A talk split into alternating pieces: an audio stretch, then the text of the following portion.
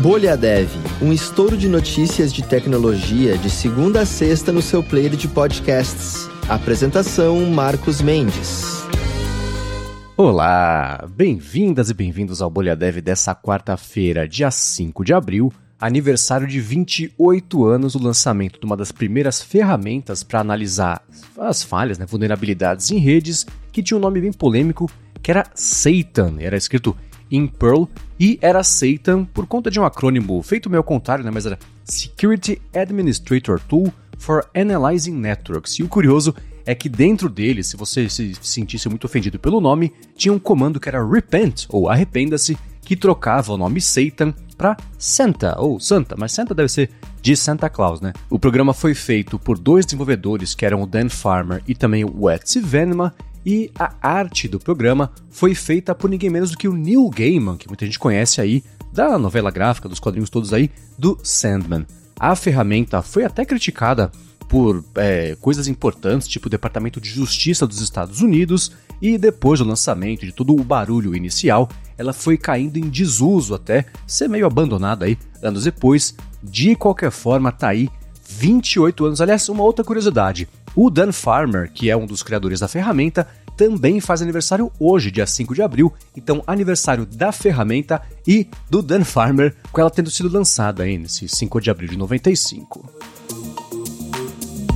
E começando com as notícias do episódio de hoje, o Bill Gates falou que ele é contra aquela pausa no desenvolvimento de inteligências artificiais. Em reação àquela carta aberta meio polêmica, né? Assinada agora aí por quase 10 mil pesquisadores, o Gates falou que ele não entende como seria possível coordenar uma moratória mundial de forma eficaz, argumentando que é melhor focar nos benefícios da tecnologia e identificar também suas áreas complicadas. Google inicia corte brutal de custos, limitando até mesmo o acesso a itens como grampeadores e fita adesiva. Além disso, funcionários agora também que não estiverem em funções de engenharia receberão Chromebooks em vez de MacBooks, como era o padrão anteriormente. A empresa vai reduzir também a frequência na troca de computadores por modelos novos e vai reduzir outros benefícios, como aulas de ginástica, massagens e também comida gratuita. Já uma outra notícia sobre o Google é que ele voltou atrás naquela limitação de 5 milhões de arquivos para contas até as pagas também lá no Google Drive. Eles voltaram atrás depois de uma reação bem ruim do pessoal, depois de ter tentado argumentar que era uma quantidade bem pequena de pessoas que de fato seriam afetadas, e eles disseram que vão pensar num outro jeito aí de fazer uma limitação que talvez também né, reduza custos lá para eles. Já uma terceira notícia sobre o Google é que ele lançou para Windows um programa que facilita a transferência de arquivos entre aparelhos Android. Com um funcionamento similar ao AirDrop da Apple, o Nearby Share Beta for Windows permite compartilhar arquivos e links até mesmo quando a tela do computador ou smartphone também estiver desligada. Apenas 4% dos adolescentes americanos que possuem óculos de realidade virtual estão utilizando os dispositivos diariamente. Um levantamento mostrou também que 29% já têm um dispositivo de VR e só 7% querem adquirir um no futuro, e isso é bastante relevante porque adolescentes costumam ser os pioneiros aí na adoção de novas tecnologias e as preferências também né, podem fornecer prévias para tendências. Startup fundada por ex-CTO da Tesla faz parceria com a Volkswagen para reciclar baterias de veículos elétricos, notebooks também e celulares. A Redwood Materials vai instalar lixeiras especiais em concessionárias da montadora nos Estados Unidos, com a intenção de montar uma cadeia de suprimento circular em baterias de íons de lítio. English to Bits é um novo IDE de código aberto baseado em IA a ideia é só escrever a documentação ou especificação técnica do que se deseja, isso em inglês, liberando diversos agentes de IA para escrever o código, manipular arquivos, executar comandos e instalar dependências, tudo dentro aí de um ambiente seguro, também em sandbox.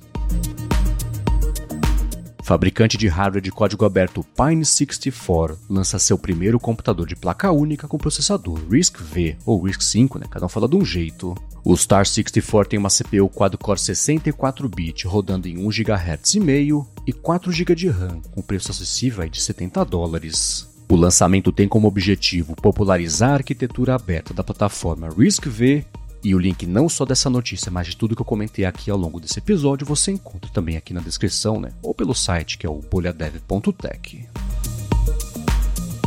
E falando sobre o mundo da Alura agora, deixa eu dar uma dica bem bacana aqui para você, que é do episódio novo do hipsters.tech, né, que pintou nessa semana, com um papo bem interessante sobre o South by Southwest desse ano, né, 2023. A Alura e a FIAP estiveram lá presencialmente para mergulhar no South by Southwest, o maior festival de inovação e tecnologia do mundo, e para bater um papo sobre os temas abordados no evento, que dita as tendências principais em tecnologia para os próximos anos, o Paulo Silveira recebe a Júlia Chaga, diretora de marketing e Student Experience na Alura, o Guilherme Pereira, também diretor do MBA na FIAP, e o Wagner Sanches, pró-reitor acadêmico na FIAP. Para conferir esse episódio completo que de novo ficou bem bacana, é bem interessante, você pode passar aqui na descrição do episódio ou também procurar por hipsters.tech no seu aplicativo favorito de podcasts. Bom, e para fechar aqui o episódio de hoje, eu quero trazer uma pergunta que eu acho que é um pouco polêmica, deixada pelo Diário de um Overemployed, que é o arroba 2trabs lá no Twitter. Ele comentou o seguinte, ele falou com a hashtag Bolhadev, ele postou por lá. No job de Cybersec, um vizinho do time que conheço há três anos me mandou uma mensagem avisando que é a última semana dele na empresa e que ele está indo trampar na gringa. Ele falou o seguinte, a pergunta é, quando isso acontece com vocês, vocês não se perguntam se deveriam fazer a mesma coisa?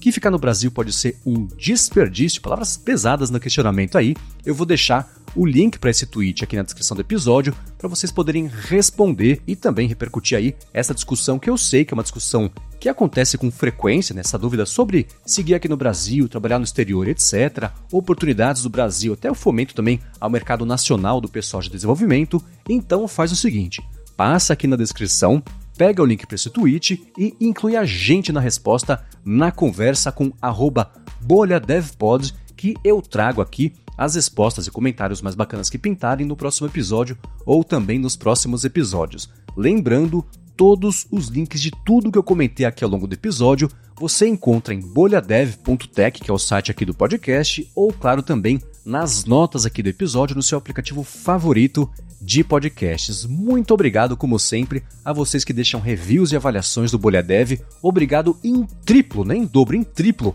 a vocês que recomendam o Bolha Dev, que gostam do podcast e que ajudam mais gente ainda saber que ele existe, a descoberta aqui do podcast por mais pessoas que possam chegar aqui de segunda a sexta sem falhar, tudo comecinho de tarde e se informar melhor sobre o que está rolando aí sobre o mundo da tecnologia, da inovação e desenvolvimento. Lembrando que a Alura você encontra no Twitter e no Instagram como aluraonline. Eu tô lá no Mastodon e no Instagram também no arroba mvcmendes um excelente complemento aí de quarta-feira para todo mundo. O feriado tá chegando, sorte de quem vai descansar aí nesse feriado. E o Bolhadev, é claro, tá de volta amanhã.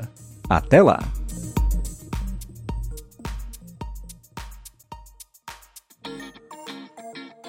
Você ouviu o Bolha Dev, oferecimento alura.com.br e Felipe Deschamps Newsletter. Inscreva-se em felipedeschamps.com.br barra newsletter. Edição Rede Gigahertz de Podcasts.